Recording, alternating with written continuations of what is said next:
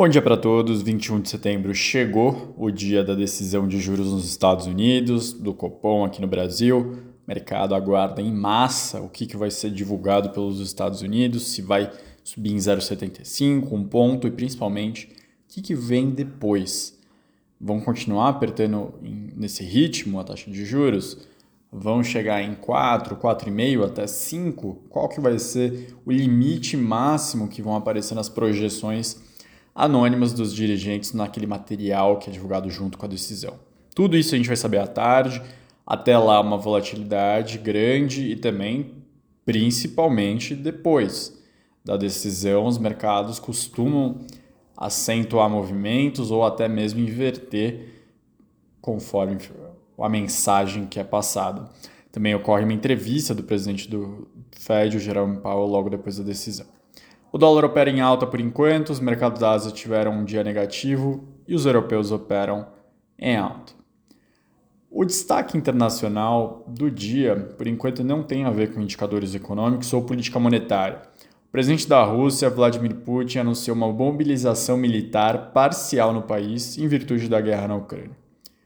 Ele fez um pronunciamento bem duro em rede nacional, indicando que a medida envolve a movimentação de reservistas, cerca de 300 mil, e afirmou que a ação é necessária, sendo a única opção no momento. Também declarou apoio aos referendos convocados em regiões separatistas na Ucrânia, um movimento semelhante ao ocorrido durante a anexação da Crimeia pela Rússia.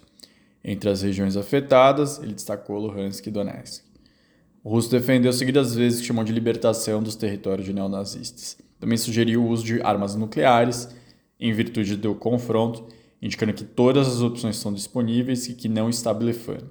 Segundo ele, o potencial nuclear do país deve ser lembrado por aqueles que fazem ameaças à Rússia e sua integridade territorial. Putin fez uma série de críticas à OTAN, afirmou que os ataques por parte da aliança contra a Rússia aumentaram nos últimos anos. Segundo ele, o Ocidente não deseja uma paz entre Rússia e Ucrânia. Isso também provocou uma série de declarações duras de presidentes na ONU, em especial o presidente da Espanha, que falou que a Rússia não está em guerra contra a Ucrânia, mas sim contra a Europa. Aqui no Brasil, voltando para a parte política, após voltar atrás na promessa de isentar o imposto de renda para quem recebe até 5 mil reais, a campanha de Lula estipulou novo cálculo para a faixa de isenção do tributo. A ideia é retomar o patamar de 2010, ajustado pela inflação, que daria R$ 3.972 a preços de hoje. A correção integra um rol de medidas que o PT deseja explorar na reta final da campanha para atrair o eleitor de classe média, na qual ele está praticamente empatado com Bolsonaro. Tem mais duas propostas: o socorro a famílias endividadas e o aumento do salário mínimo. Outro destaque bem positivo para o Brasil: o Valor Econômico fez um levantamento e identificou que o setor de celulose vai investir cerca de 60,4 bilhões de reais até 2028. A cadeia produtiva das florestas cultivadas tem esse valor planejado ou em andamento já para o prazo de 2028, segundo a indústria brasileira de árvores, associação que representa 47 empresas e 10 entidades estaduais. Grande parte desse valor está destinado à modernização de indústria da celulose e papel. Hoje o setor é um dos maiores investidores privados no Brasil. Além do total anunciado, tem pelo menos mais 3 bilhões para o atual ciclo de crescimento. Na lista, eu vou destacar dois pontos aqui. Primeiro, nomes de peso como a Suzano, Clabin, CMPC e Arauco. O maior deles o maior projeto deles, chamado Cerrado da Suzano, vai receber 19,3 bilhões de reais.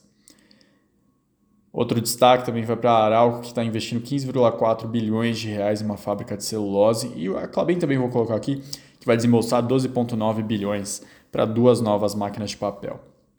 Último destaque do dia, a melhor, penúltimo, o Brasil deve dobrar o número de milionários em cinco anos. Destaque especial para as áreas comerciais. De acordo com o Global Wealth Report do Credit Suisse, até 2026, o Brasil vai ter 572 mil, pessoas com mais de um milhão de dólares. O número supera bastante os 266 mil milionários em dólar que o Brasil tinha no ano, tinha no ano passado. Aí sim, o último destaque do dia é o Copom. Lembrando que a cliente da RB a gente envia o relatório logo depois da decisão.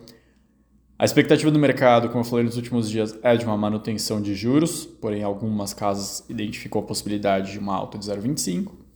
De qualquer maneira, imagino que subindo ou não, o Copom deve adotar um tom de final de ciclo na reunião de hoje.